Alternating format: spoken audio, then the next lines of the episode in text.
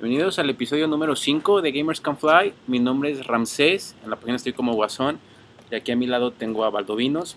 ¿Qué tal? Buenas tardes, bienvenidos al podcast número 5, nueva transmisión, nuevas noticias. Esta semana viene cargada con algunas sorpresas que nos dejaron bastante alegres. Ahí me pueden encontrar también en el sitio como Sech Eduardo. Y pues vamos a comenzarle. Comenzamos con.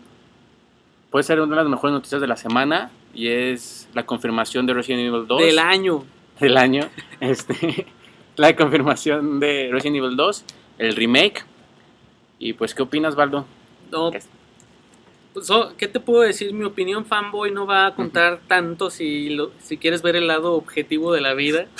Pero como no vamos a ver el lado objetivo, vamos a hablar de, de Resident Evil 2, de nuestro fanatismo por la saga y uno de los mejores títulos que ha visto esta serie por fin, después de tantos años, después de tantas remasterizaciones y reediciones de otras sagas, por fin lo que tanto los fans habíamos pedido, Capcom nos ha escuchado. Y sí, vaya, ya era cansado, yo lo he jugado como tres veces, pero ya en, en, estos, en estos tiempos ya las gráficas ya pesan, ya... Eh, pues ya estamos en generaciones sí. en donde las gráficas sí importan, ya sí lamentablemente. importa. y no envejeció bien, siendo honestos. Entonces, la verdad es una excelente noticia saber que lo vamos a poder disfrutar de nueva forma y más cuando pensamos que tal vez nunca iba a suceder, Exacto. ¿no? Porque siempre nos traían a la espera remasterizando otras cosas o remasterizando un título tres veces, pero ya se confirmó y todavía no hay fecha de lanzamiento. No hay fecha de lanzamiento porque eh, actualmente Capcom y ¿cómo se llama esta persona? Hira- Hirabayashi, el que va a estar encargado del proyecto, eh, se encuentran trabajando de lleno con el- la remasterización de Resident Evil 0 que salió en exclusiva para el Wii U, después eh, saltó al, al PlayStation si no me equivoco. Hubo hay algunos no recuerdo si es el 1 o el 0, pero muchos se perdieron de este gran juego por no adquirir un GameCube. Y por fin se va a hacer. Esta también fue una de las grandes entregas que nos ofrecieron en el GameCube. ¿Y quién no se hypeó cuando vio Resident Evil el primero, remasterizado en GameCube? Fue un salto brutal de gráficas. Es un trabajo que se ve que está hecho con amor y le dieron una nueva dimensión a la saga. Es que Para allá, mí es de los favoritos también. allá dejó ese remaster, fue el remake. Ese sea, sí fue un remake como tal. remake. Un remake como se hacían a la vieja andanza, como deberían de ser también actualmente y no nada más portearlos a 1080p y aumentarle 60. los cuadros por segundo. Que eso se puede ver en Gears, Gears eh, Ultimate Edition. Es básicamente un remake. Ese también es un va a ser un muy buen ejemplo por lo que hemos visto.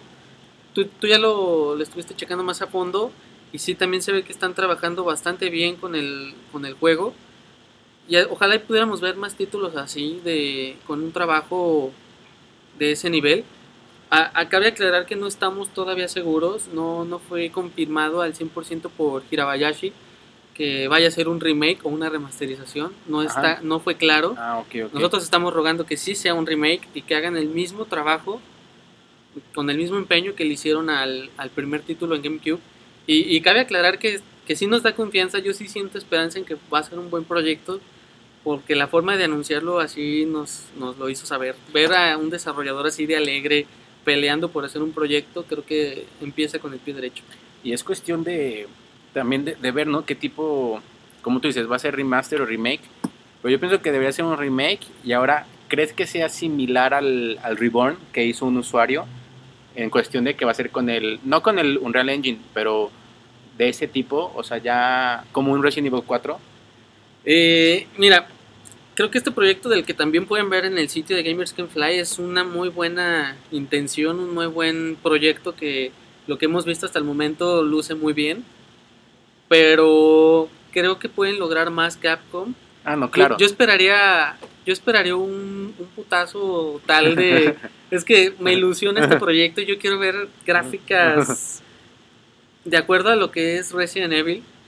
Y creo que pueden lograr algo. Si es que lo vamos a ver en nueva generación, yo espero que no sea simplemente un remaster. Ajá. O sea, es que ya es, es cambiar la, la- la experiencia. o es sea, cambiar la experiencia. Imagínate ya vivir esa experiencia, pero ya al hombro. ¿Sí me explico? O sea, ya sería muy. Al hombro me refiero la, con la cámara al hombro.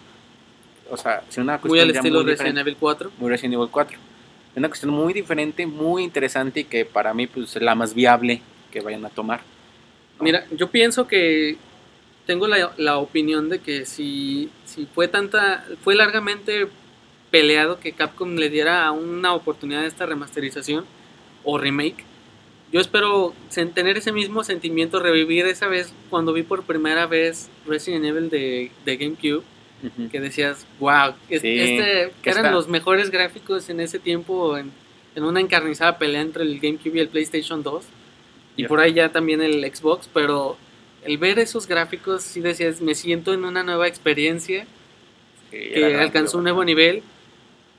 Y no lo sentí tanto con Resident Evil 4 en el sentido gráfico. Sí es espectacular, mi favorito, y se ve increíble, pero siento que aportó más en el lado del gameplay que de los gráficos. La cuarta entrega, en el modo de cámara, en el modo de juego, creo que aportó más en ese sentido. No, gráficamente sí, también sí. Sí, pero no sentí ese feeling cuando, cuando yo salto de una generación como el Nintendo 64 y el PlayStation a saltar al GameCube y al PlayStation 2 y ver esos gráficos de la, del primer remake. Sí me quedé, wow, se ve Ah, increíble. bueno. Aunque, aunque los escenarios estuvieran pre-renderizados y que la cámara estuviera fija. Por eso mismo siento que evoluciona más Resident Evil 4 en el sentido del gameplay. Es que sí, también puede ser que en, en el momento en que se Resident Evil 4 ya había juegos con ese estilo gráfico. Exacto. ¿Sí me explico? Aunque sí es de los más vistos y los que mejor se Sí, no, se ve increíble. Yo me la pasaba horas con Leon caminando. Tú podías correr si tú querías, estamos de acuerdo. Pero yo era un pinche güey exquisito que iba caminando para poder apreciar cada detalle Cada del detalle. juego. Y es increíble, era increíble ver cómo las, las flamas se veían tan realistas y cómo se reflejaban en el agua, las ramas así todas del pueblo este donde están los, los El ganado. el ganado. No, está, está, sí, debo admitir también eso, no quise decir que no se veía bien, espectacular. No, pero, Pero- como que en el momento En el momento sí ya, ya, Ya había ya varios. estábamos acostumbrados Ah, a exacto, gráficas en ese nivel. Eso fue. Y yo espero sentir un, un cambio tan radical como hubo con el cambio de generación al primer remake. Porque sí, el primero también, o sea, de mi parte, creo que ya lo mencioné en unos podcasts, es, es fabuloso. O sea, gráficamente hasta la fecha se sigue viendo. Ah, tú Sí, tienes el. Te descargaste la, la versión para ajá, PlayStation o sea, 4, ¿no? Lo, lo estoy volviendo, lo volví a jugar en Xbox One. en Xbox One. En Xbox One, este. No me canso de jugarlo, me encanta, Sí, me es encanta. increíble. Desde su estilo gráfico que no, no tiene el realismo, pero tiene el detalle. Tiene ese encanto. tiene el estilo, es magnífico, es además de los juegos que mejor se ven y que mejor se verán. Sin, te digo, sin necesidad de tener un realismo así, es, es de lo mejor que hay eh, y que habrá. Entonces sería cuestión de Resident 2, yo creo que va a ser algo más apegado a lo que es Resident 6. ¿Sí me Exacto. explico? Ya va a ser algo ya más apegado a lo Y aún así, aunque no digas el wow, sí va a ser, o sea, no- aunque digas el wow por la impresión de tecnológica, sí va a ser el wow por ver al Resident 2 con esa con ese Mira, estilo. no, no, me estoy, no, no estoy dándole, no estoy queriendo decir ni contradecirme con la parte de las gráficas, que no creo que sea lo más importante, pero estamos hablando de una de las series más importantes, la más importante para mí en el survival horror, que también soy súper fan de Silent Hill, pero siento que si Capcom ya tiene las herramientas, lo mínimo, como dices, es que nos entreguen un- una, una experiencia a nivel visual como Resident Evil 6. Pero si ya tienen las herramientas, yo creo que podrían ir más allá. No, igual y mejor, pero o sea, lo que voy es que ya va a ser similar, o sea, ya Sí, va, ya no, va a estar pero aún así va a ser lo, lo bueno va a ser que se- que va a ser el 2. Lo bueno es que por Ajá. fin vamos a tener el 2. Ajá, es que es, es el que 2. importa. Si no, vaya, ahora sí, en el podcast pasado dijimos que las gráficas vienen valiendo madre hasta cierto punto, pero con una cuestión as- así, sí, sí vale la pena checarlo para que Sí. tampoco entreguen unas... Complementa la experiencia. complementa la experiencia. Y, no decepcionar porque volvemos a lo mismo. Fue muy pedido. Los fans lo exigieron, lo hicieron escuchar sus voces y por fin, o sea, ¿cuántos casos vemos seguido de que las empresas, las compañías voltean a ver a los fans y les piden ayuda para ver qué es lo que quieren?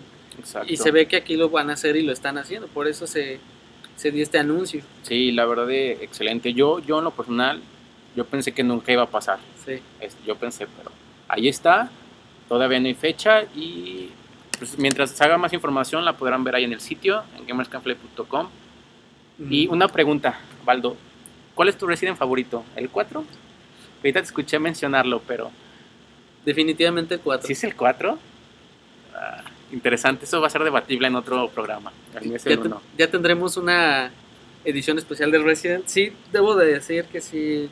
A pesar de que hubo un, como que hubo un parteaguas en esta entrega porque ya muchos creyeron, o bueno, sí se vivió la experiencia más de acción que de terror.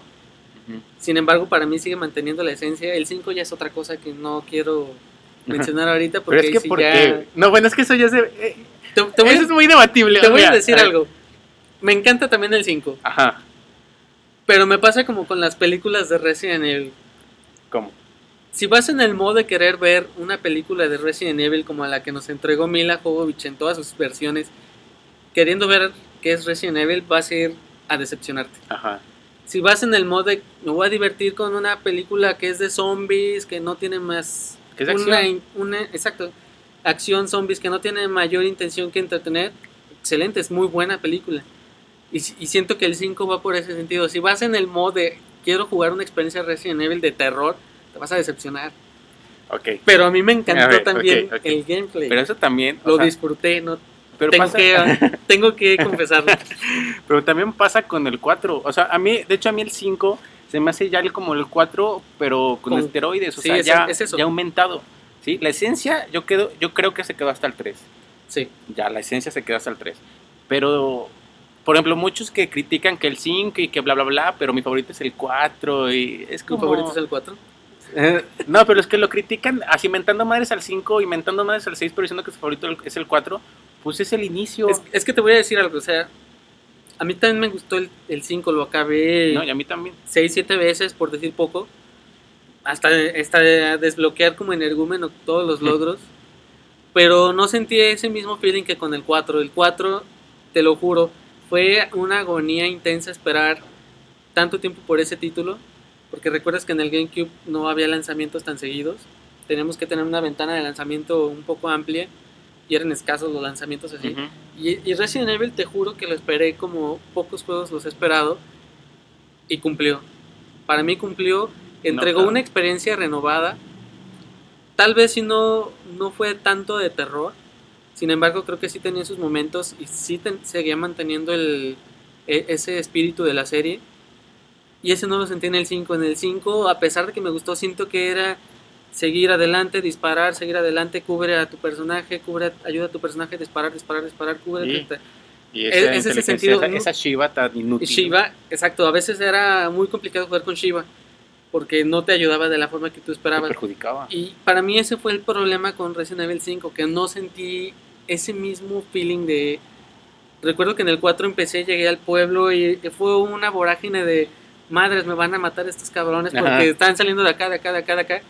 Y después de que lograbas pasar esa parte, seguía una- un espacio de calma y sentías ese, tenías esos pequeños espacios de me voy a poner a investigar y presionabas y te ponías a ver los cuadritos o buscar los diferentes ítems que no los sentí en el 5. En el Ujú. 5 no te da tiempo de, en la madre no puedo recoger esto ni ponerme a, deta- a Sí. detalle a buscar porque ya me están poniendo la acción Te directa. sientes pum, perseguido pum, todo pum. el tiempo. Exacto. Sí, el No ritmo lo- es más no rápido. sen- y ahí sí sentí un cambio. Sí es, siento que Resident Evil 4 sí inició esa escuela, sin embargo creo que el 5 no la respetó. Ujú. Y el 6, te voy a decir que para, a pesar de que a lo mejor no fue el hitazo de, de Capcom, pa- a mí- para mí sí me gustó. Ah, a mí también. Me quedo mil por ciento con la historia de Chris. Me gustó también la de, perdón, con la de Leon. Y me gustó también la de Chris. La otra, la del compañero de Chris, no tanto. Porque siento que hubieran hecho, en vez de tres experiencias, hubieran hecho la de Chris y la de su compañero una sola y hubiera estado mucho mejor complementada. Pero yo sí, yo sí me confieso también, me gustó el 6. Yo sí le di una oportunidad. No fue la, el juego que superó a los otros Resident Evil. Sin embargo, para mí sí Es entretenido. es entretenido y sí tiene buena historia. Me, me hizo querer seguir jugando. Me quedo con el 6 también. Ha- hablando de los favoritos, que ya nos extendimos mucho en Resident Sí. Evil, como un Eh, especial. Este, de, ajá, ya tendré el especial. Resident Pero yo también amo el 1, como no tienes una idea. Mis favoritos es el 4, en este orden, el 4, el 1 y el 2. Evil. Cuatro, el uno y el Así me quedo. Ay, El 1 y el 2 se disputan el Ajá. segundo lugar, pero para mí esos, por experiencia, por los tiempos en que lo jugué, esos son mis Resident Evil favoritos. No, yo creo. Conozco, conozco a amigos que su favorito es el 3, Nemesis. Pero para mí fue una experiencia muy corta, yo quería más. A, a, a mí Nemesis sí, sí, sí, sí me gustó muchísimo, pero ay, sí me tenía muy, muy, muy estresado. Y más como... Logró su objetivo. Sí, logró su objetivo totalmente.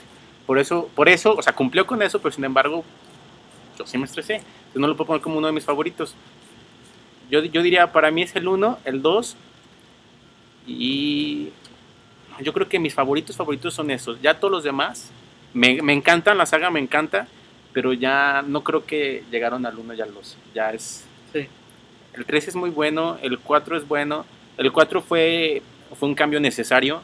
Fue, aunque a mí me gustó que se mantuviera como a miles y muchos se quejaron, que se mantuviera la misma temática. La verdad es que para el 4 tener la misma temática hubiera sido aburrido, repetitivo.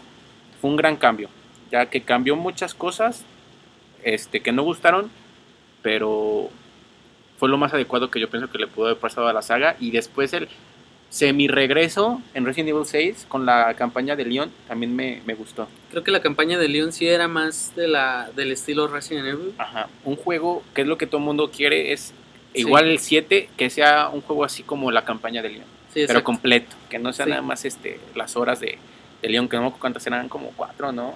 Pues yo la terminé por exquisito, yo la terminé como en 8 o 10 horas.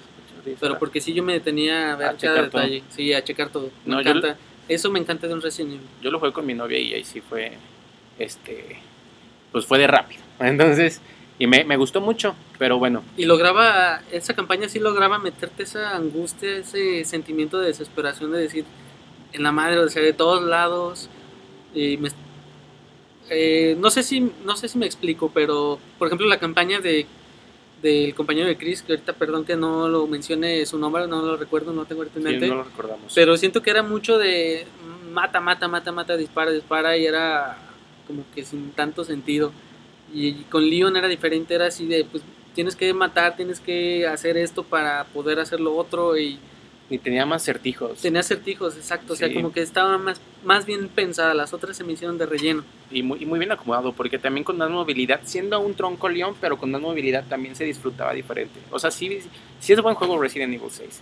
Este, Para mí Resident Evil 7 sería si, si Capcom está en el modo de escuchar a sus fans, yo sugeriría como opinión personal que el Resident Evil 7 fuera con el gameplay del Resident Evil 4 y con toda la esencia del 1 y el 2. Me encanta el gameplay del 4. pero es que el gameplay del 4 ya... No en el sentido de, de, de acción, No, no, no, de- por eso. O sea, como de la mecánica, ¿no? como mecánicas. Ajá, como mecánica. Pero yo pienso que ahorita ya, ya es algo antiguo. O sea, ya, ya la sentirías, pues. Ya, ya la sentirías. Yo pienso que, Obviamente tiene que evolucionar. que sería la mecánica del 7, del 6, perdón, con la esencia de los primeros. Exacto. Así que es como es, es puede que si, ser. si ves la campaña del 6 de Leon, es una evolución del Resident Evil 4. Exacto, exacto. Eso es a lo que me refiero. Que se Exacto. mantenga ese y gameplay, manteniendo los zombies. se mantenga ese gameplay, pero que nos pongan ese misticismo, esa mitología, ese, ese feeling de los primeros Resident Evil. Sí, te digo, este, tanto como zombies, porque los nuevos también el ganado, a mí nefasto el ganado. O sea, era como cuando te llegaban en, en grupitos, cumplía, o sea, así decías, hijos de su de la chingada, pero ya como, ay, como enemigos no me gustaban, no me gustaban los enemigos, de, a partir del 4, los enemigos fuera de zombies no me gustaron. Entonces, sí que regresar a los zombies, que regresaron los acertijos, el silencio, o sea, el Exacto, silencio, el silencio. Y bueno, teniendo tanto, tantos juegos que hay actual- actualmente de zombies, llámese Day, Day in Light, llámese los eran modos estos de, Call of Duty, Ah, pues podemos aprovechar todo ese hype que hay ahorita por los zombies. ¿Y por qué no meterle algo estilo Walking Dead? No sé, me- se me ocurre si queremos que regresen los zombies como deben de ser. Ahí tenemos bastante buen material del cual pueden sacar mejores cosas. Sí, claro. Y, pero fíjate, yo pienso que el Resident el 2, el remake, va a ser este lo que lo que sería la campaña de Leon, pues. Sí. ¿Sí me explico? O sea, va a ser eso, va a ser esa esencia, pero ya con esa movilidad que ya pues, que ya ves en el que ya ves Es, en las es que eso es a lo que me refiero con el, el gameplay. Yo me refería a ese A sentido de control. la movilidad, exacto. El- ese control de movilidad que tenías en ese cambio de cámara que ya lo tenías al hombro, el que te podías hacer diferentes acciones, eso sí, me encantaría que permaneciera, pero que le agreguen todo el misticismo. Si jugaste también el Resident Evil 0, increíble, o sea, Sí. Es el que me gusta mucho Rebecca Chambers, pero este no tanto en el sentido del gameplay, sino en el sentido de la historia, cómo te la iban a contando. mí los, enemigos. La escenografía me encantó, la escenografía. Exacto, me encantó. esos escenarios. Y complicado, sí era Increíble. complicado. Era, no era un juego sencillo.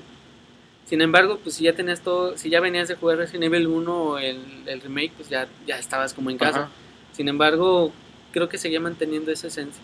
Sí, eh, me pareció que era más complicado que el 1. Y sí era lo... Sí, por la cuestión de manejar a dos a personajes. dos personajes. y las, los ítems dejárselos y bla bla bla. Pero muy bueno ese no lo jugué tanto ese nada más lo jugué lo terminé una vez y, y lo dejé. Eh, por eso como que no tengo muchos recuerdos pero sin embargo volviendo al tema a mí el 1 es el que, que creo el mejor por todo el avance eh, que se vio o sea el, el putazo que se Sí, dio el fue cambio increíble el cambio. que hasta la fecha se sigue viendo genial De los mejores remakes que yo he de visto. los mejores remakes y que esperemos que veamos ya esa, esa misma esencia en, en Resident Evil 2, en el Exacto. remake. ¿no? Y pues ya finalizar ahorita con Resident Evil, que ya, Ya habrá un especial. ya, ya tenemos el especial, de hecho hoy por octubre este, tendremos el especial de Resident Evil, de Silent Hill, ahí estaremos acomodando unas cosas interesantes. Ya dejando el tema de zombies por un lado, pasamos a otra buena noticia, bueno, rumor. Es rumor, todavía no está confirmado oficialmente, pero Rumor. ya es un, un pequeño adelanto, se un puede pequeño decir. adelanto, que es el lanzamiento de Uncharted, con fecha para el 9 de marzo, según Amazon. Exacto. En su división alemana, o sea, apareció en su sitio web. Entonces, pues es una buena noticia, es tenerlo más cerca de lo, de lo que nos esperábamos. Yo sí me lo imaginé que iban a- iba a salir por esos meses. Sí, de hecho es, es posible que sí sea muy cierto este dato porque por ahí Nau- Naughty Dog había comentado que se esperaba que el juego lanzara, se lanzara antes de, su, de que terminara su, su trimestre fiscal de, del dos, primer 2000 su primer trimestre fiscal del 2016, o sea, marzo, por lo cual es muy probable que sí Que sí, sea verídica esa fecha que, que Amazon filtró. sí, yo sí creo. Y la verdad sí es, es buena noticia. Tío. Yo me lo esperaba, pero sí es buena noticia. Y aparte, ya, ya brinca toda la oleada que se viene hasta diciembre. Entonces ya agarra como en un relax. Sí, o agarra en un buen momento. Creo que por esas fechas ahorita no hay. Ahorita no me llega a la mente un título que le pueda hacer competencia. Ahorita escapa de Metal Gear, de The Phantom Pain. Escapa también de En- Halo 5. Entramos a la hora oficial de Metal Gear. Entramos a, la 5. sección de Metal Gear. Eh, ya tendremos su sección, pero regresando a Uncharted. Es una excelente noticia. Y para los fans, yo me considero fan, tú también eres fan. fan que, declarado. que aunque ya se lo veían muy cerca, pues que te lo verifiquen. Ya nada más queda la verificación así oficial. Pues excelente. Para los que no sabían, posiblemente lo vean el 9 de marzo. Y en octubre, les recordemos que está la remasterización de los tres primeros juegos. que es una muy buena oportunidad para jugarlos. Si de por sí ya se veían increíbles en PlayStation 3, creo que esa manita de gato a 1080p y 60 cuadros por segundo Les va a venir muy bien. le, le va a ir bastante bien. Y aparte el 1, el 1 no se ve increíble. Mm, pero uno- sí fue un salto que decías, bueno, ya este título sí se ve Pero, como que ahora sí ya está aprovechando un poco, mínima aunque sea, pero ya. o sea, sí, sí se veía Hasta eso. el 2 sí fue el golpe. No, ya. el 2, el 2 fue, fue el golpe, ya, fue lo que nos dijo el PlayStation esto puedo hacer. Sí, ya, nos dijo- ya se vio bastante grosero y De hecho, fue cuando se hizo más popular, a mi parecer. sí, Como yo lo viví en su momento, fue más popular Uncharted con el 2. sí, para mí es el mejor título de Uncharted hasta hoy. Sí, Falta y ver el 4, pero sí, el 3 también se ve increíble, pero no, no me... El 3 que el 3 ya no fue sorpresa. Sí, O sea, el 3 ya fue igual, el 2 revolucionado, pero ya no fue sorpresa. Ya no fue ya no causó un impacto como lo fue el 2. Yo brinco del 1 al 2. Las, el- las gráficas del 1, este, en su momento fueron buenas. Digo, para mí no, no fueron sobresalientes. Y ahorita las veo y se ven horribles.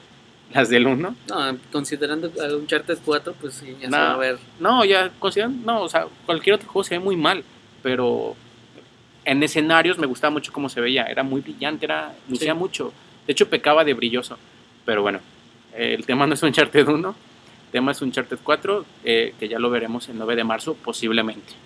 Estaremos confirmando la fecha en el sitio. Pasando a otro tema, vamos con Skyrim. Otro gran juego pero que inició plagado de bugs, pero sin embargo se sobrepuso de eso y, y nos entregó una experiencia... Me trabó. Sí, eh, yo, lo- yo la verdad no me considero fan, fan de Skyrim. Sí lo jugué. Tengo un amigo que es, que es a morir de Skyrim también. Otra parte de Baldovinos. Pero lo interesante de aquí es la razón, ah, porque mencionaron de Skyrim que ya no iba a haber secuela por ahorita, en un largo tiempo. Entonces, lo interesante de eso es el por qué. Y el por qué es porque la, la desarrolladora dice que no va a ser más que no hace más de un título a la vez, que se quiere enfocar en uno y ahorita están en Fallout 4. Sí, que, que hablando de Fallout 4, pues es un juego que ya está terminado. Desde que incluso se, se rumora que cuando fue la presentación oficial en E3, ya estaba casi. Ya. Ya estaba hecho. O sea, es. La forma de que trabaja este estudio es bastante buena. Es bastante buena. Ajá, pero lo, o sea, lo que me parece interesante es, ok, hacen eso, pero también veamos como Skyrim, que salió con Vox. Fallout 4, yo creo que ya hayan hecho que está terminado, no está terminado, ya lo, y van a ver Vox inmensamente. Y va a sacar sus parches y lo que tú quieras.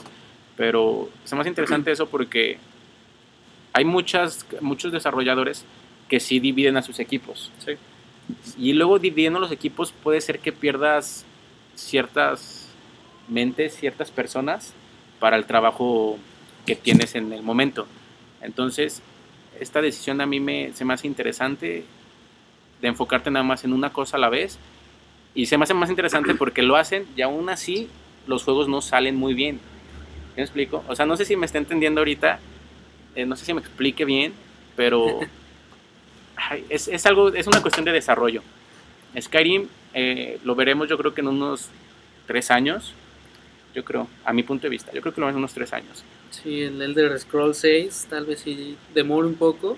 Ajá, pero, y, y por, por, la razón de, de Fallout, dicen que, dijeron que ya está terminado y que se han enfocado en el título, entonces, ¿cómo, cuál, ¿cómo va a avanzar el título a lo largo del tiempo? ¿Sí me explico? qué tanto para que se enfoquen nada más en un título, qué es lo que van a estar agregando, si se van a estar enfocando uh -huh. en arreglar box, si ya lo tienen mentalizado como este juego va a tener box, vamos a sacar y lo vamos a ir arreglando o... No, lo que se ve aquí es que, que están apostando por, por darle el empuje total a, a, a Fallout, Fallout y, y, se van a querer van a querer entregar la máxima experiencia y, y te aseguro que ese va a ser de los títulos nominadísimos a juego del año yo creo que sí le van a apostar duro. Por eso el anuncio es Sky, la secuela para Skyrim. O bueno, más bien dicho, el siguiente Elder Scrolls y va a tardar un poco de tiempo. Me parece buen, buena idea. ¿Por qué? Porque juegos de esta magnitud que marcan generaciones necesitan obviamente un chingo de trabajo. Y, y me parece bien que un estudio se enfoque en lo que debe. En un título, sí, porque muchos no lo hacen. Pero aquí lo curioso es como que se enfoca mucho en sus títulos, tienen muchos errores. Entonces, ¿qué Eso es mejor? Sí. ¿Enfocarte en un título tanto y sacarlo con errores o dividir tus, tus equipos tus recursos. Ajá, y sacar un buen título? O sea, son, es un tema muy, muy raro, pero que quería to tocar ahorita rápido. Terminando con, con, ese tema raro, vamos con la retrocompatibilidad, retrocompatibilidad nuevamente, la famosa retrocompatibilidad. En noviembre. En noviembre, ya nada más es para mencionarles, ya se anunciaron juegos que van a estar disponibles. Va a estar disponible Bioshock, Bioshock Infinite, que, que son juegos espectaculares. Bioshock, la primera, la primera entrega es de mis favoritos de toda la vida. Va a estar, obviamente, la serie de Halo, va a estar eh, Gears of War. Va a estar ridículamente, que a mí la verdad se me hizo una estupidez, pero va a estar Metal Gear Phantom Pain retrocompatible por el One. Entonces, eso, eso no sé. eso estuvo muy increíble. Ajá, o sea, tienes el One, te, te, hacemos recompatible tu Phantom Pain para 360, porque seguro lo compraste en 360 atendiendo el One, pero ya lo puedes usar. O sea, qué estupidez. Pero pues ahí está retrocompatible. Está otro juegazo, Alan, que es Alan Wake, que su estudio Remedy está preparando Quantum Break que también se ve increíble. Que también se ve increíble, está retrocompatible. Y hay otros títulos por ahí. Ahí tenemos la lista completa en, en el sitio, en gamerscanplay.com. Hay bastantes. Por ahí también está Red Dead Redemption y Call of Duty. Unos, creo que el 2. El Black Ops, perdón. Primero. Y ya con el tiempo van a ir saliendo más y más. Tenemos ahí un, un vamos a hacer un artículo de realmente vale retrocompatibilidad, si es interesante, si no ¿Qué tanto lo está aprovechando Microsoft o solamente quiere sacar dinero? Pero es que ahí es el punto. El punto de, o sea, sacar dinero, pero sacar dinero no dejas de vender tu consola. No dejas de promover tu consola, o sea, el 360. Para que quitara la venta una fuente como el 360, para intentar jalar los juegos nada más en una consola. O sea, en vez de... O sea, es, es un tema interesante. Que también es muy debatible. Que también es muy debatible. Entonces ya también estaremos hablando un poquito más del tema. Igual y para noviembre que ya está la retrocompatibilidad, también para ver cómo, cómo funciona. O sea, para ver cómo jalan los juegos. A ver qué... Sí, es que en- a, eso, a eso me refería. ¿Qué tanto le está metiendo Microsoft en serio por querer que sea una buena experiencia o solamente lo está haciendo por, Ujú, Por relleno, como fue la del por 360 en relleno y para tener algo así como que otro feature interesante para competirle al PlayStation 4? Que el PlayStation 4 tenía su pseudo retrocompatibilidad, ¿no? Por la nube, ¿no sabes qué pasó? No, como que... Yo me acuerdo que tenía una retrocompatibilidad rara por la nube, pero que quedó en el olvido. Pero bueno, ahí está la retrocompatibilidad. En noviembre, ya que la tengamos, vamos a hablar más del tema. Vamos a hablar exactamente cómo corren los juegos y la opinión ya directa de nosotros acerca de lo, de lo, de lo que es. Y pasando con desarrolladores. No, perdón. Mejor vamos a Final Fantasy.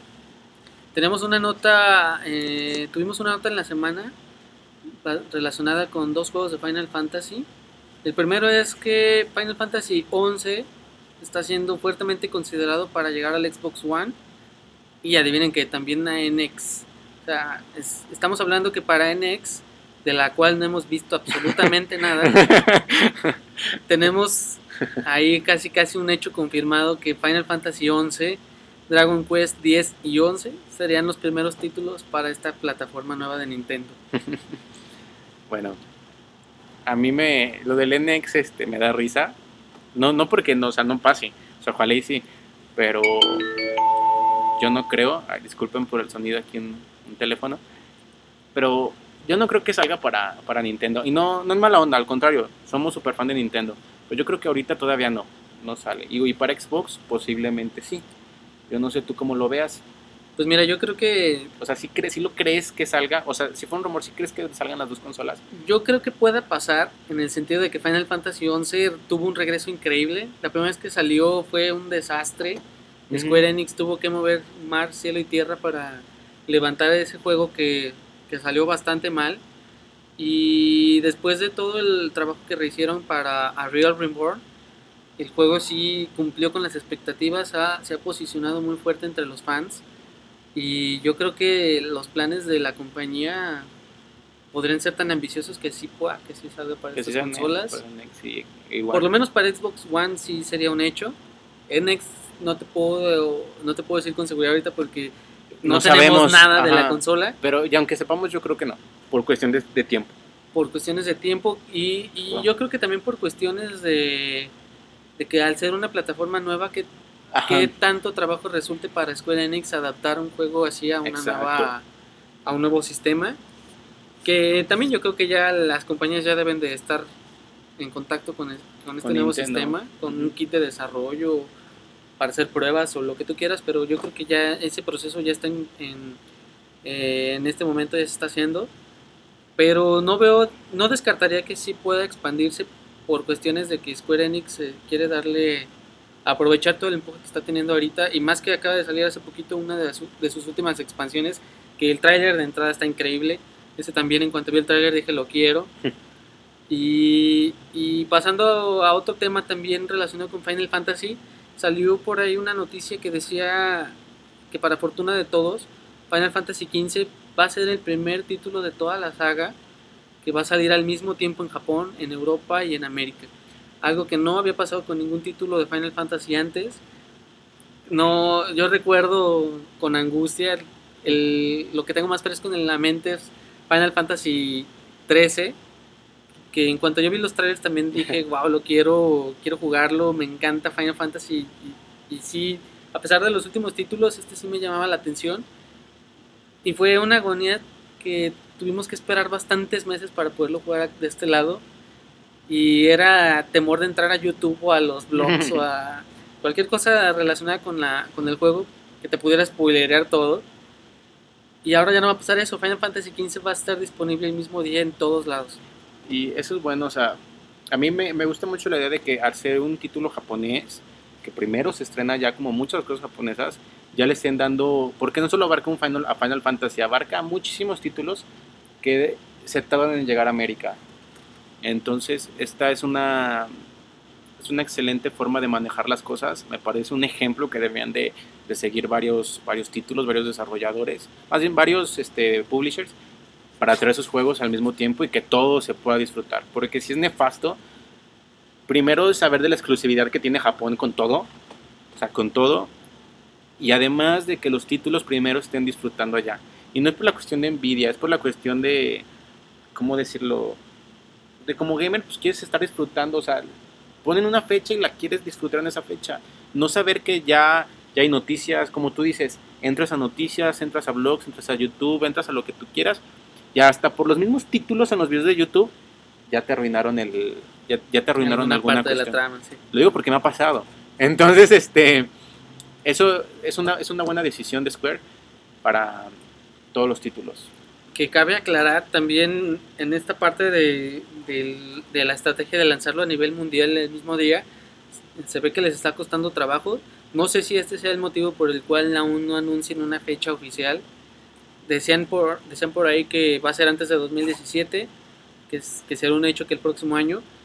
Pero al parecer, y los mismos desarrolladores han dicho que no, se, no habían dimensionado de la forma correcta todo el trabajo que iban a tener que hacer para un lanzamiento mundial y lo dijeron, o sea, han tenido algunas broncas y han tenido que aprender de, de experiencias que, que no es lo mismo. Como decías, no es lo mismo lanzarlo primero en Japón y luego a meses después al resto. Ajá. Y eso se ve que les está costando trabajo. Por No. eso yo creo que mi teoría es que por eso no han anunciado una fecha oficial. No, qué bueno. No, y todavía sin nos van porque luego a veces es primero Japón, después Europa, y después América.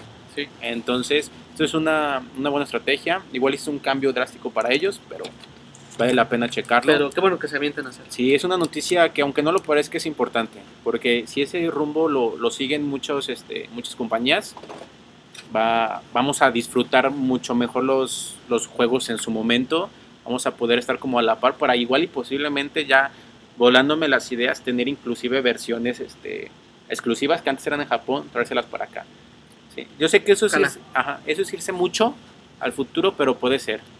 Entonces, dejando el tema de, de Final Fantasy, pasamos con otro de compañías. De, en el- ya llegamos como a, a la semisección de Metal Gear.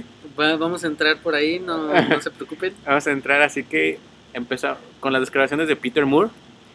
Eh, ustedes lo conocían porque antes estaba en Xbox. Y, Era, era la, La la imagen de Xbox. ajá, era la cabeza. Peter Moore era Xbox. Era Xbox. Ya después se salió hace como tres años. No, Sí, ya tiene, no, no recuerdo bien cuántos años, pero ya tiene un rato ahí con Sí. EA. Pero bueno, el punto es que Peter Moore dijo en unas declaraciones que la relación de Kojima y Konami se puede recuperar, que no está totalmente perdida y que en sus palabras que solo se den un beso y, y ya, Y todo arreglado. y todo arreglado. Eh, pues, pues Peter Moore se caracteriza por dar declaraciones que dan de qué hablar. Y, y es alguien que sí es confiable, o sea, me refiero a que si lo dices por algo, no, no, en, este, en esta ocasión no estoy seguro qué tanto pueda ser factible que Konami y Kojima vuelvan a trabajar juntos. En el, en el sentido de que es un hecho que Konami va a seguir con Metal Gear. Yo no imagino un Metal Gear sin Kojima. Sí, Hideo Kojima y spoiler, spoiler alert, acabamos de entrar a la sección de Metal Gear ya, ya sea la sección de todos los podcasts. de todos los podcasts, seguimos con, con nuestra sección. Pero bueno, o sea, hablando de hablando ya en forma del tema, pues quién sabe qué tan qué tan cierto pueda ser esto. Mira, lo que, si te fijas, lo que podemos ver es en un inicio, cuando pasó todo el show, que, que hubo lo del el chisme de que Kojima y su Twitter no lo manejaba, y- o sea, que no lo podía manejar y bla, bla, bla, bla. Podemos ver que recientemente Kojima ha estado tomando papel en el lanzamiento de Metal Gear. Podemos ver que está dando información, no, o sea, no, no información importante, pero que está hablando de él en sus redes sociales. Podemos que él- ver que él está en presentaciones del, título. Entonces puede ser que la, la relación, si bien no ha llegado a ser la misma, igual hayan llegado a un acuerdo. ¿Me explico? Un acuerdo, este, aunque sea de paz, o sea, de tú por tu pedo y nosotros por el de nosotros, que igual en un futuro puede ser a que igual Kojima regresa a Metal Gear. O sea, igual y no. Lo ideal, Lo bueno, ideal es que sí. Aquí, aquí lo que se toca es que ahorita se ve que ya la, la relación mejoró. Pocas palabras. Pues mira, yo no sé qué, no sé qué pensar en el... eh, aclarando que han surgido tantos rumores acerca de Konami y su supuesto abuso con sus trabajadores que, que, que no sé qué pensar porque también hablan de nos queremos enfocar a, a juegos móviles, no sé cuál vaya a ser su estrategia para plataformas y siento que Konami está en un momento de decisión para su futuro que no sé qué tanto hay espacio para una, una, una nueva colaboración entre las dos partes. Me gustaría que Metal Gear siguiera con Hideo Kojima, no lo veo, repito, no lo veo sin Kojima. No me, no, puedo- no me puedo imaginar Sin su toque. Sin, el sin su toque. exacto, es muy particular y ya es clásico en la saga que no, no lo veo, no hay O sea, Snake sin Kojima. Un, un Metal Gear sin Kojima sería como un Splinter Cell. Bueno, pero sigue siendo como un juego de espías, no, bueno, de infiltración, perdón, similar a lo Sí. que ya tenemos antes. Es que, no sé, Kojima le metía esa parte de historia que no creo que Konami siga manteniendo con tanta fidelidad el meterte a, a hacer gags como los jefes, meterles tanta personalidad, tanta psicología No, detrás del personaje, jamás. meterte tanto en el rollo histórico de ver cómo lo vas a complementar con todos los, los hechos. Pero bueno, o sea, es- eso en el supuesto de que quieran continuar con el linaje y la saga de Snake y de Big Boss. Tal vez Konami, Konami lo que vaya a hacer es, ah, vamos a hacer un reboot de Metal Gear. No sé qué, qué tengan en Igual, mente. de hecho, yo, yo, lo, eh, yo pensaría, y creo que yo lo hablamos también en un podcast pasado, que lo que, lo que optarían para después de esto es sacar un, un remake del primero. Del primer, Resi- del primer Resident, perdón, del primer Metal Gear, que salió para PlayStation 1. Yo digo, antes de lanzarse a la creación desde cero de un título. No sería raro, conociendo el, el estilo de Konami, pues, y la- las últimas acciones que ha tomado, pues no me dejan mucha esperanza que llegamos. Bueno, Porque eso de abandonar tanto sus franquicias y su No, no sé, gente, es, es triste ver la situación que tiene. muy malas decisiones que ha estado tomando, pero retomo lo, lo que dije en un inicio, se ve que la relación con Kojima está sanando, no es para hacerse fantasías, simplemente se ve que está sanando. Pues ya veremos qué. Ya veremos, ¿Qué igual y en un futuro es como lo dije también, oye, vamos a hacer un nuevo título, te damos tanto dinero y podemos ver un nuevo Phantom Pain, un nuevo Metal Gear. Mientras tanto, adquieran Phantom Pain, que está por salir el primero de septiembre, El primero de septiembre marquen calendarios. anuncio marquen, patrocinado marquen eh, por- por eh, Phantom Pain, marquen ya su calendario porque puede Viene ser que sí sea el último. viene bastante, bastante. Sí, Bueno. ¿qué, qué más podemos decirles de Phantom Pain que, de Phantom Pain que no hayamos dicho? Ya, cuan- ya, ya va a parecer que estamos queriendo vender a huevo el Sí. juego, pero, pero créanos, es una experiencia que va a valer cada centavo que le inviertan. sí, la verdad, de hecho las ediciones especiales están terminadas, se lo perdieron que güey están, pero aún quedan las Yo versiones. estoy bien, güey, porque no le he apartado. Tú sí ya lo apartaste. Sí, ya aparté mi versión de Play 4, como lo mencionamos también antes, cosas que ya hemos dicho, la mejor versión va a estar para PlayStation 4 en consolas. Sí. Pues, si quieren jugarlo, perdón que voy a sonar eh, muy muy fanboy, no, no quiero sonar y se los juro que no, pero si quieren jugar la verdadera experiencia en todo su esplendor, jueguen la versión de PlayStation 4. Eh, Sí, la verdad que sí. Y o, les digo, también la, la otra versión que es la que lo renten en PC, pues también es válida. Y que tengan sus, sus famosos 4K que tanto criticamos. En fin, vamos a dejar un poquito ya de lado a Metal Gear y las noticias de, de Kojima por algo que está relacionado, no a Metal Gear, pero a Kojima, que es del toro. Guillermo del Toro que Que bueno, el- al principio del podcast les dijimos que eran puras buenas noticias, pero no, nos equivocamos. La verdad es que hay una mala noticia. bueno, Y- es que vaya, o sea, yo no sé si sea malo o buena. Para mí sí es mala porque eso es un, un clavo más al ataúd de PT o Silent Hills. No, pero mírate, yo, yo, Silent Hill, yo ya lo ya lo había muerto. El rumor que sucedió hace tiempo de Xbox One lo me mantuvo así como que me elevó la esperanza bien chingón. Ya después que no, ni madre, yo ya dije ya, ya, o sea, ya. Bueno, mi esperanza, igual que la tuya, terminó en ese, en ese momento, pero de ahí en adelante la ilusión fue, estoy, estoy convencido de que es un hecho que no va a llamarse Silent Hills, y no me importa que no, que no se llame así, lo que me importa es que mantengan esa esencia que mostraron en el demo, y esa es, para mí era lo que yo esperaba, o sea, ver a Kojima con Del Toro, que sí se mencionó que seguían trabajando juntos, Ajá. Ahí pueden ver la nota. Pueden ver la nota en el sitio. Yo esperaba que sí, aunque no se llamara Silent Hills, que volvieran a trabajar ese proyecto. Y es un detalle curioso porque la nota que tenemos ahí también en el sitio no fue hace mucho. O sea, no fue hace mucho que hizo esa declaración de que está trabajando con Kojima. De que había un acercamiento entre Ah, de los que había un acercamiento para, para un proyecto. Y ahora dice que ya se sale del, del negocio de los videojuegos. Que realmente pues nunca entró de lleno, o sea, pero... Nunca entró y Ah, estas cosas no le quedaron ganas. Ah, entonces, ¿qué habrá? O sea, también ahí pasó algo. O sea, ¿qué le habrá pasado en su vida personal a Del Toro? Para decir, no me salgo, porque, repito, la noticia está reciente de que estaba trabajando. Entonces, pues es curioso, es un detalle curioso de que no pasó más de 15 días, me parece, para decir, me salgo ya de lleno. Yo ya no, yo ya fuera de los videojuegos. De hecho, creo que saqué un título. Sacó uno para Xbox, para 360, de terror, ¿no? El de Nightmares. Sí, es. No me acuerdo que fue un fracaso también. No me acuerdo el- del nombre que usaba Kinect, de hecho. creo. Ah, no, no es cierto, no, no usaba Kinect. Bueno, X, fue un título que no recordamos porque no valió la pena. El punto es que, fácil. ah, así de fácil. Hizo un título y, y le fracasó y ya cuando iba al proyecto grande, pues Este era el proyecto de su vida en videojuegos y vuelvo a repetir, es triste para mí porque significa una- un retroceso más en poder ver algo de ese hermoso demo que sacaron.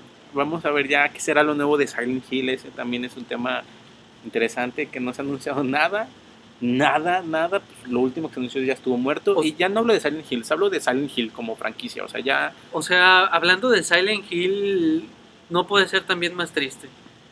¿Por qué? Porque la situación de Konami no es la mejor en este momento. Todo, por algo están saliendo tantos rumores, tantos comentarios. Su actitud ante la industria lo demuestra. Y si la sumas a, si eso lo sumas a que Silent Hill murió después de Silent Hill 4, los, perdón que lo diga así, es mi opinión personal. Todos los títulos después de Silent Hill 4 perdieron la esencia del juego. Mira, sí la perdieron. Silent Hill 5, a pesar de que también es muy criticado, es muy de... A mí me gustó, o sea, la Silent Hill 5 la verdad a mí me gustó. Sí no tiene para nada la misma esencia, inclusive se, se pone ya un combate ya más...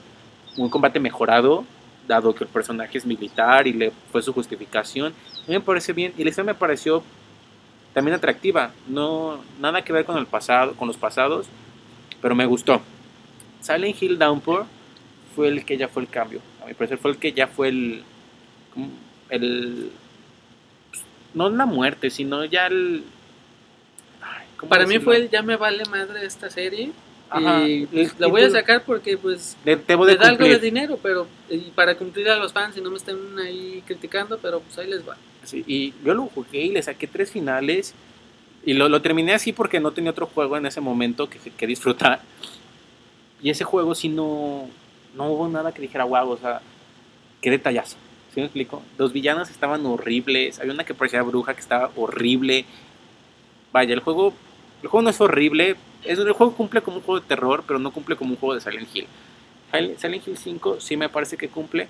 Silent Hill 4 en su momento se me hizo una... Se me hizo Una aparición. Ajá, raro, se me hizo raro los fantasmas. La, la- la historia me fascinó. Sí, para, es que la historia, La si historia, Silent Hill 4 es que también con ese estabas tenso. Yo, Estabas tenso, yo me tensaba un chingo de pensar en qué va a hacer este güey ahora. ¿Cómo voy a salvar a su siguiente víctima? no, es, el ritmo que tiene el juego también es... Y, si, y ves que empieza siendo un tanto pasivo para después empezar a aumentar el nivel de, de locura. De lo exacto. Y aún así tienes como que tus momentos de... Como que te, o sea, te pones a analizar qué chingados está pasando. Sí. que empiezas a ver este a, a leer los, el contenido que te da el juego y, y te adentras tanto en el pues en el ambiente en todo que aunque el personaje principal que ahorita se me fue el nombre no tiene como que esa Han- Henry Townsend. Henry sí, Henry Townsend. eh, no tiene no tiene esa personalidad tan fuerte toda la ambientación inclusive haber puesto fantasmas toda la ambientación Sí, logran algo genial a mí me fascinó mucho la historia me Sí, gustó sí, mucho mucho la historia La historia, no sé, la forma en que te lo fueron contando por notas, que Exacto, por, las por- notas. por las víctimas también que eran previamente seleccionadas para hacer el ritual. Pero sí, bueno, vamos a, a decir fue increíble la historia de este Kurt Cobain videojue videojueguesco. Ándale. Porque se parece un chingo Sí, a Kurt sí. Cobain. Pero hablando del tema Silent Hill, tú, tú dijiste algo ahorita bien, bien, bien claro de esta saga. Un juego para mí de Silent Hill te tiene que hacer preguntarte eso. ¿Qué chingos está pasando aquí? Ujú. ¿Qué diablos? ¿Por qué, qué le pasa a la vida? Y creo que Guillermo del Toro con Kojima Iban a lograr eso. iban a lograr eso porque jugaste, si jugaste el demo decías, ¿qué diablos pasa aquí? Exacto. Sí. Eh, por eso era tanta la esperanza de por fin, después de tantos títulos, por fin va- parece que hay esperanza al final del camino y ver que un Silent Hill en forma debe de, de estar así. No, y aparte, son Silent Hill, o sea, eso iba a ser un Silent Hill, pero pero revolucionado, y revolucionado con la palabra reevolucionado. Sí. Entonces, vaya, sí fue, sí es una lástima terrible. Yo digo que sí es de las peores noticias que han habido en los últimos años en cuanto a un título que es cancelado. Porque aparte causó una euforia en internet, Sí, no, no, una explotó, en todas explotó. partes. Es que fue, hasta fue tan original la forma en que lo presentaron. Nadie se imaginaba que era Silent Hill en realidad. Y una vez que te dijeron, esto es Silent Hill, ¡pum! Explotamos todo. Sí, la verdad. Ay, no. Qué, buen- Qué qué- coraje.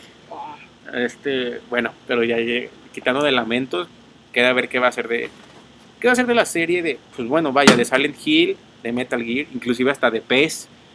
Que pues de PES no hay tanto que le puedan hacer, o sea, su entrada anual que aún así yo pienso que le quedan unas dos dos, dos juegos más a- hasta el 2017 yo le calculo. Por ahí también Castlevania. Castlevania, ¿hay algo nuevo de Castlevania? El Más último que el- fue la secuela de Shadows of. Lords of Shadows. Lords of Shadows. Uf, Que, que el el primero, no sé si suena de gusto culposo, pero a mí el primero sí me gustó muchísimo. ah, Creo que hubiera sido una buena propuesta si hubieran mantenido el ritmo. a, mí me gustó A, a mucho. pesar, a pesar del by Kojima. Ajá, A pesar de que nada tuvo que ver ese güey. o sea, no, No puso su nombre ya. Sí, exacto, fue el puro nombre. Pero a pesar de eso, a mí me gustó el ritmo del juego. Sé que cambió muchísimos paradigmas de la saga, pero sin embargo creo que música, música gráficas, historia, eh, el arte también está increíble de ese juego, que no se mantuvo para nada en la segunda parte, pero vuelvo a lo mismo, o sea, si, si estamos viendo la situación actual de Konami, no es nada para mí alentador lo que puede hacer con estas sagas. Sí, no, ya. Por ahí hay una secuela espiritual que va a salir de Castlevania. Que ese sí, se ve. Castlevania, Ajá. Hay una se- que se me. de Koji Igarashi. de Kogi Garashi. El de Ritual of Blood. Ajá, exactamente. Disculpen. Tiene, tiene un nombre, pero el subtítulo es Ritual of Blood. Sí. Eh, ese título que se ve que ya es una secuela de Symphony of the Night. No secuela, sino secuela espiritual. Sí, tiene todo el espíritu de un ajá. Castlevania. Clásico. Exactamente.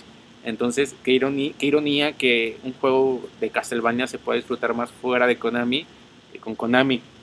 Y al final y al cabo, al fin y al cabo, esto es lo que va a pasar, como lo dije hace ratito, con las series. O sea, es triste, es lamentable que Konami pues, Desperdicie tanto talento y tantas buenas IPs. Bueno, no tantas, perdón, pero. No, pero las que tiene son fuertísimas. sí, exacto. son fuertísimas las que tiene. Es, Nintendo tampoco tiene muchas, o sea, de sus, este, de sus personajes deriva, pero también no tiene muchas, y ese es el caso de Konami. Obviamente Nintendo es otro punto, punto y aparte, Que para allá vamos. que para allá vamos ahorita.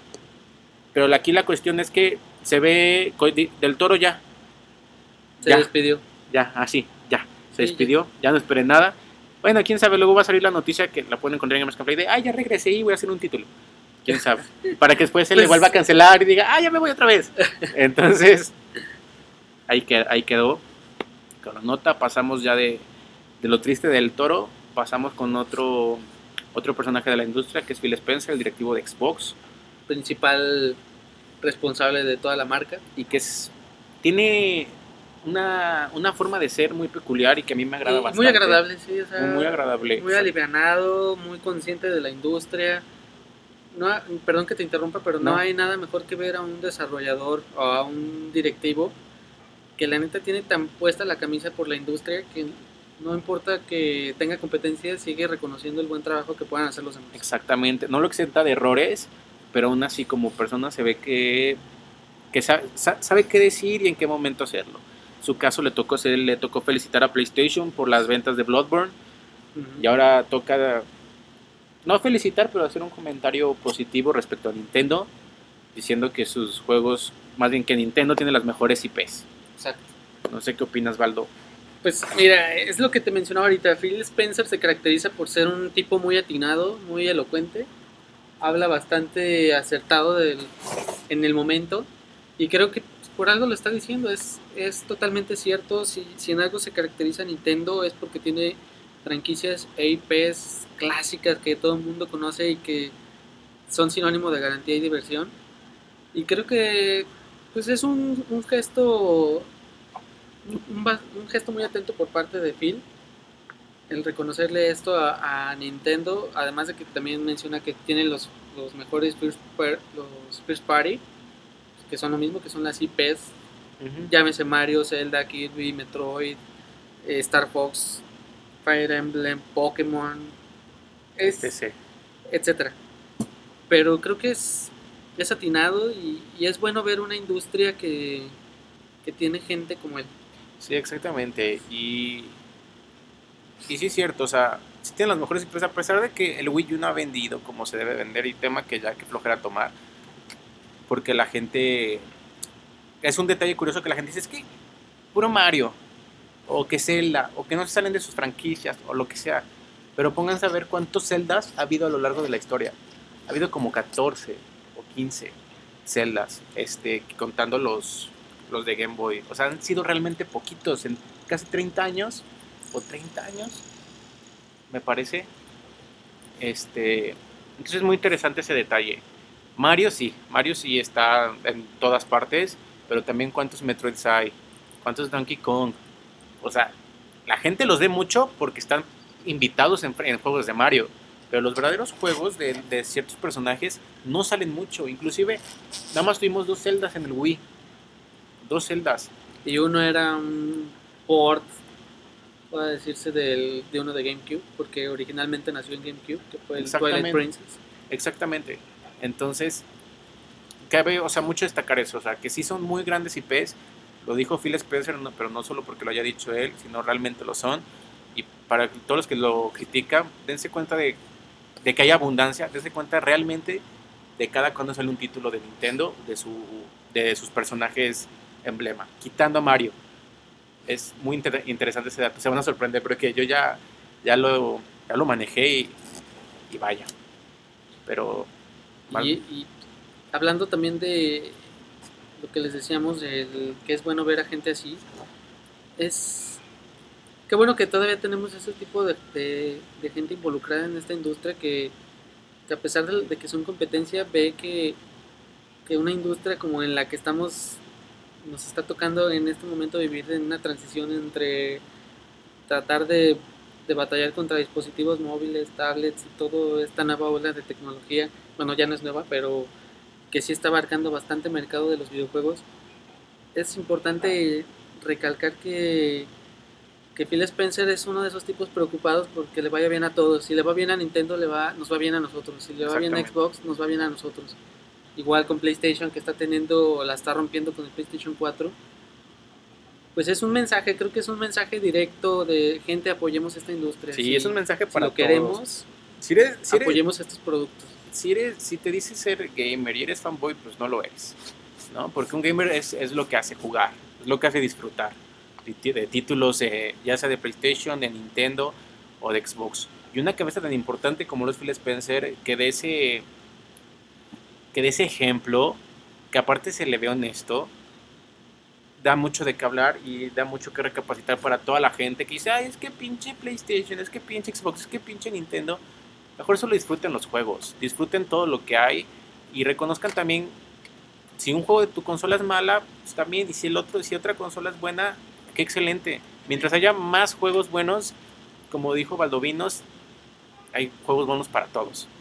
Entonces, y continuando con, con Nintendo, vamos a pasar uno de esos de juegos y de lo que dije de Mario, con la nueva entrega de Mario, que es Mario Maker, que ya está cerca, sale en septiembre, septiembre ya lo vamos a poder jugar. Van a ver también la reseña. Vamos a tener la reseña. Un juego bastante interesante. Que, que siento que poco a poco está levantando hype. ¿Por qué lo digo? Porque acá ratito estoy viendo que cierta persona de la industria de los medios creó su propio nivel para retar a los demás. Y creo que ese es el principal concepto detrás de Mario Maker y de todo juego de Mario, que tú juegues con gente, que juegues con tu familia, con tus cuates. Pero esta vez la diferencia radica en que van a ser tus propias creaciones. Exacto. Tal vez ya lo habíamos visto antes con ejemplos como Little Big Planet, que también es un excelente juego. Pero en una franquicia como la de Mario, el tener todas estas herramientas sí te va a poner en un nuevo nivel. Lo vimos eh, esta semana con un nuevo tráiler que publicó la compañía en el que nos explican un poquito más a detalle todas las opciones y herramientas que vas a tener y es, no sé, cada vez que lo, cada vez que veo algo nuevo de Mario Maker me imagino tener el, el gamepad y lo trabado que voy a estar poniendo, las horas que le voy a invertir para hacer mis escenarios, pues, lo, lo obsesivo que voy a hacer con que suene como yo lo imagino. Y lo increíble es que sí lo vas a poder hacer porque te está dando esas herramientas. Exactamente, por ahí este, no me acuerdo dónde lo escuché, pero básicamente, o sea, es, es hacer tu juego, más bien es literalmente, es hacer tu juego de Mario sin saber programación. Entonces, que te estén otorgando esas piezas, que te estén otorgando esas herramientas, vaya que es genial, o sea, es, sí está Little Big Planet, pero a mi parecer no tiene ese punto de comparación que tener con Mario Maker, aunque no ha salido, pero es, vaya, te están otorgando herramientas para que construyas un juego que tenga un skin desde los 80s hasta, hasta los tiempos actuales, que hagas, que lo acomodes como tú quieras, que hagas tu propio Mario, o sea, como es, o sea, que hagas tu propio Mario, me parece excelente. Igual y el título como Mario Maker suena como que muy... A una persona ajena le puede sonar como algo muy para, para iPhone o para algo muy móvil. A mí se me hace que el título en lo personal no, es el título adecuado, el título que tuvo que haber, que haber tenido, pero además que no llama mucho la atención y no representa mucho lo que realmente es este Mario. Lo que realmente es este poder hacer tu, tu nivel y compartirlo con tus amigos y ver si lo pueden pasar o no lo pueden pasar. Eh, eso va a ser lo divertido. Eso va a ser lo divertido. Y que a ti te pongan los juegos y a ver si tú lo puedes pasar, no lo puedes pasar, ver la creatividad. Vaya, es un título que realmente, realmente vale mucho la pena estarlo siguiendo denle una oportunidad, se ve interesante. Si son también de los que coleccionan amigos, yo también me confieso que tengo algunos, no los tengo todos, pero pero si tienen algunos amigos, también ya presentaron ese nuevo feature para el juego que, que a pesar de que no es la gran cosa, la verdad, pues sí está padre de repente que, que ves a Mario, el clásico Mario de 8 bits ahí tratando de superar tus propias creaciones y de repente dices, ¿por qué no? Quiero jugar con Link. Pones tu amigo y ya también aparece Link es chistosa la forma en que lo pusieron porque el amigo se va directo a un hongo y una vez que Mario se come ese hongo se transforma en Link. y está padre, o sea, esa idea sí me gustó. No es la, no es el hilo negro tampoco, no es el darle por fin funcionalidad creíble a un amigo. Pero, está padre, o sea, está padre, o sea, ver, ver en gráficos también así a Link, a Wii Fit, a la Wii Fit Trainer, no sé, según va a ser compatible con 50 figuras amiibo, así que pues también ahí va a tener contenido extra. Las opciones son muy buenas y pues vamos a tener que sacarle provecho. Vaya, hay, hay una cosa que dicen mucho cuando van a publicar un juego los desarrolladores, que dicen las posibilidades son infinitas. Y la verdad es que no es cierto. O sea, en muchos títulos que dicen eso, eso no es cierto, no son infinitas las posibilidades. Pueden ser muy, muy, muy altas, muchas posibilidades, pero no infinitas. En cambio, en Mario Maker, o lo puedo decir también en Little Planet, sí son posibilidades infinitas. Sí es lo que abarque tu imaginación. Entonces, para todos los creativos, para y aunque no seas creativo, si eres fan de Mario, no te, vas a perder, no te puedes perder este título. Y si no lo eres, dale una checada porque de verdad vale la pena. Vale mucho la pena estar creando. Vaya, es que a mí me emociona crear ese primer mundo de Mario, o sea, crear yo mi mundo de Mario por primera vez y dárselo a Valdovinos y decirle, pásalo. A ver, güey, pásalo, güey. Y ya que después me pase el suyo y así, vaya, es una experiencia que se ve muy corta. Yo sigo insistiendo, se ve corta, pero no lo es, no lo es, para nada que lo es. Entonces, pues échenle una, denle una oportunidad, la verdad vale, va a valer la pena y, y, como dice, son muchísimas posibilidades y no se crean, no se queden con la idea, bueno, si no han visto nada del juego, no se queden con la idea de que va a ser en 8 bits, porque no va a ser todo el juego así. También vas a poder editar escenarios de los nuevos Marios, así que Abarca de todo. de todo el tiempo, de toda la vida que ha tenido Mario.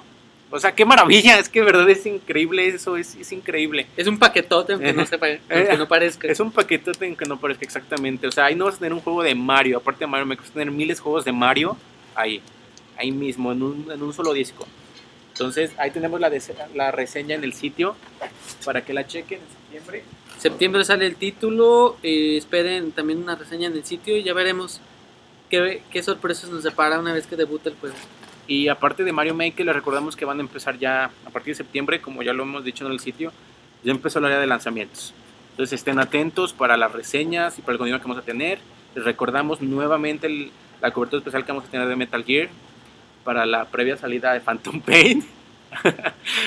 Esperen bastante contenido. Esperemos, sí, sí, si ya escuchan los podcasts ya saben ya Sí, ya. cómo, cómo somos. Ya saben que aquí así de, de Phantom Pain, de Metal Gear en general es, es como, aquí tiene de hecho su altarcito.